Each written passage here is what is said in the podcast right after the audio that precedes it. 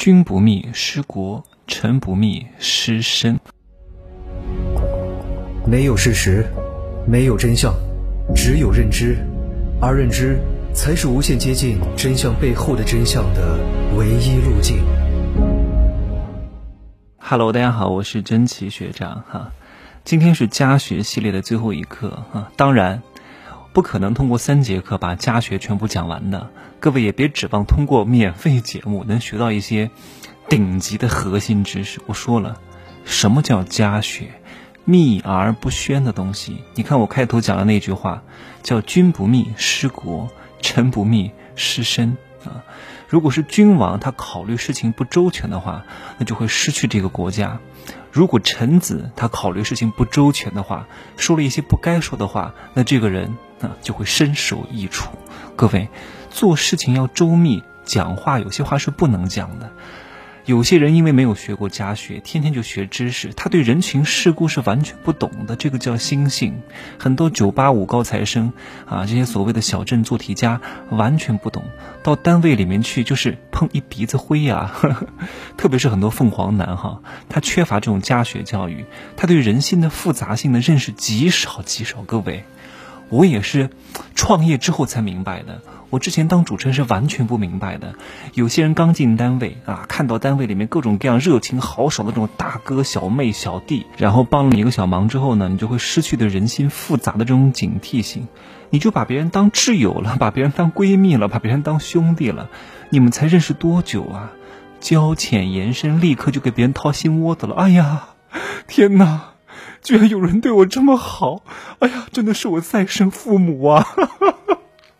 就开始什么话都讲了啊，讲领导的坏话，同事的不是，结果呢，你讲的话会害了你，你会被你讲的话反噬，因为只要你开口在同事之间讲这些东西，一定会传到别人的耳朵里的，你一定会吃大亏。这个就是你的家学没学好啊。那如果你的父母是一个有家学的人，他会跟你讲什么？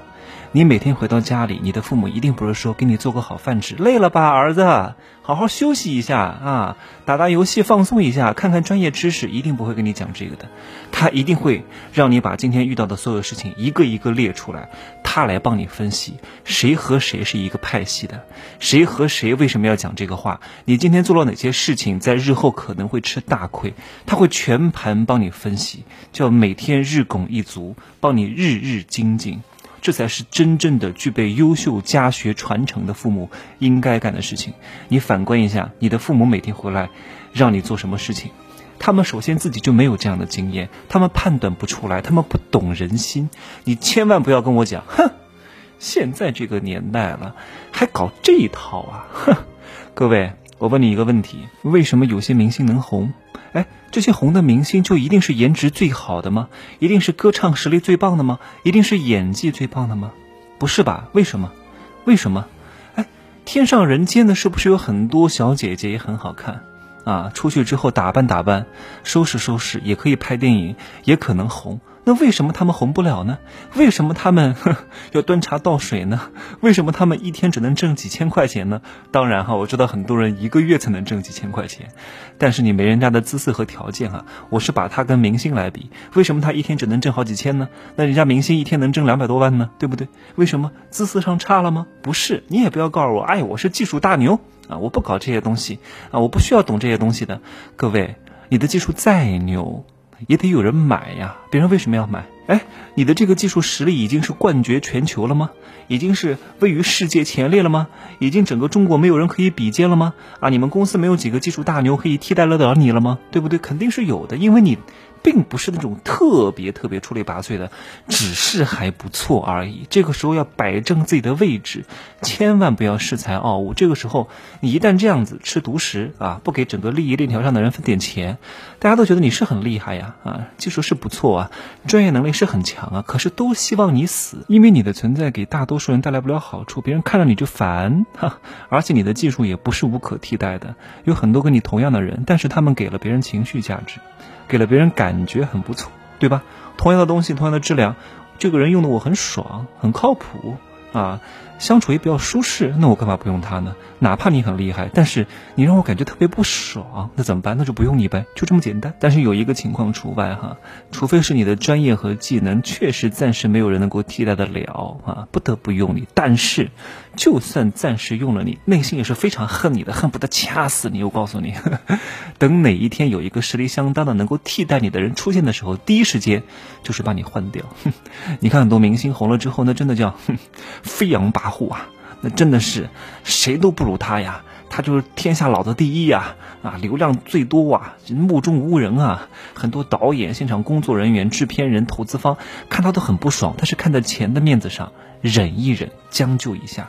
但是只要你稍微有一点点不适，稍微有一点点要崩的迹象，立刻所有的人都会来推你啊！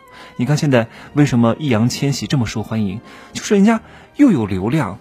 还懂得做人啊，还任劳任怨，好用。很多明星，哎呀，导演是很生气的。哎呀，这个明星很不好用，事儿特别多，也不敬业。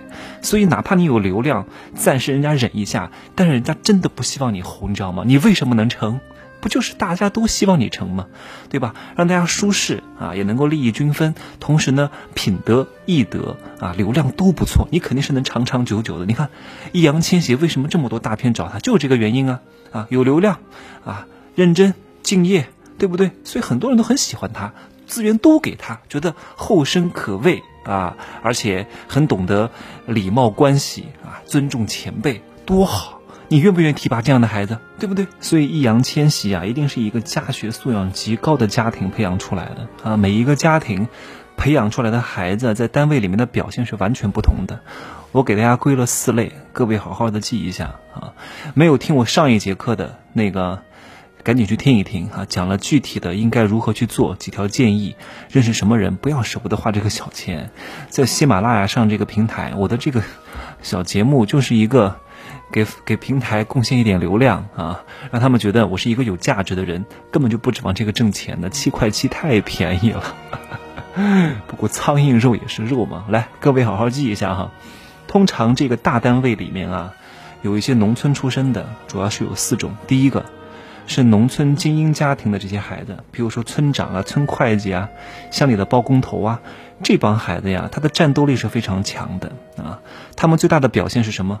媚上踩下，哎呀，对上面看笑意盈盈，对下面看那真的是都给别人看屁股。因为农村是靠实力讲话的地方哈，因为能够成为这种方圆五里地的顶尖家庭，都是有着一套非常聪明的生存哲学的。对上面舔起来真的是让人作恶，对待同类是非常冷血无情的、见死不救的。这种人一定要百倍当心，真的。特别是你们一块儿进了一个单位的时候，你们可以暂时的利益联盟，但一定要小心这种人，因为这种人一定是你最有强有力的竞争对手，他很可能会害你哈，一定会。他可能不是特别想害你，但是为了他的升迁，为了他的利益，他一定会害你的，懂了吗？这种人一定要当心。第二个哈。就是那种凤凰男，就是那种老农民家里飞出了金凤凰。这种孩子，因为他从小受了很多苦，但是天赋非常好，考上了九八五二幺幺，考上了北清复交 top ten 的中国的大学。但是人情世故是完全不懂的，满脑子想的是什么孝敬父母要报恩，没有灰度世界啊，非黑即白，判断事情是不准确的。这种人的讲话是尖酸刻薄啊，心胸非常狭隘。但是各位哈。这样的人呢，就是一个穷秀才，他也没有什么坏心啊，没什么坏心，就是嘴上不饶人啊，你多多捧着他就好了。这种人呢，通常是技术专业能力比较厉害，你不需要得罪他，跟他做一个技术联盟，懂吗？捧杀他，哎呀，你太棒了，你真厉害啊！这个东西你教教我怎么弄怎么弄就可以了。技术上他一定是没有问题的，因为他的专业技能上，在知识储备上还是比较刻苦和认真的，不然的话是考不上九八五二幺幺的哈。就是心性上差了很多啊。第三个是什么？第三个就是各方面都非常一般的人啊。这帮的人呢，你也得小心。这帮人他为什么能进这个单位？你想想看，哎，他各方面姿色都这么平平，他为什么可以在这个单位里呢？因为他在这个单位里面啊。啊，这个单位的大系统里面有一个亲戚，一个舅舅，在当你们的大头头。这种人是非常容易成为这个单位里面的探子的，各种刺探情报啊，看谁怎么样怎么样，谁讲了谁的坏话，谁和谁一个派系，谁私下怎么样。这种人你要格外当心哈。你别看他平时啊平平淡淡的，但是厉害的很，稍有不慎哈你就翻了船。最后一种人是什么人？那就是真的是老实人哈，就是勤勤恳恳搬砖的人啊，就是想多赚点，叫两耳不闻窗外事，一心只赚打工钱啊，就想多捞点钱。这样的人呢，人畜无害啊，多跟他交往交往，因为他。没有什么心计，也没有什么手段，就想自己多挣点钱。哎呀，你也别管我，也不管你哈，我也不想搞这些乌七八糟的事情啊，我就想靠专业实力啊，挣点工资养家糊口，可以了。平时不要找我。这样的人呢，你可以多多接触一下。对你来说，他不是你的竞争对手，可以当你的一个好朋友啊。有事没事出去喝个小酒啊，下班之后一块走啊，都没有问题的，好吗？我总结了这四种人哈，第一个叫农村精英家庭的子女啊，这帮人呢很厉害。啊，你要提防一点。第二个呢，就是这种凤凰男啊，专业技术能力很好，但是啊，嘴上不饶人，多捧捧他。第三个是什么？就是各方面条件都很一般的，但是他通常是领导的耳目，注意点。第四个就是一般的老实人啊，跟他交交朋友没什么问题的，也没什么坏心，也没什么手段，最普通的一群人啊，也是这个社会上大多数的人，好吧？今儿呢，我就说这么多，希望各位可以好好的参透啊！你要想懂得人情世故，就把我的入世十三节全部听完，你就知道人的本性是什么样，男人的本性，女人的本性，你和这个世界的关系到底是什么样的？这是建立你自我认知的第一步，好吧？今儿呢就说这么多啊！可以加我的微信，真奇学长的拼手字母加一二三零，备注喜马拉雅，通过概率更高。再见。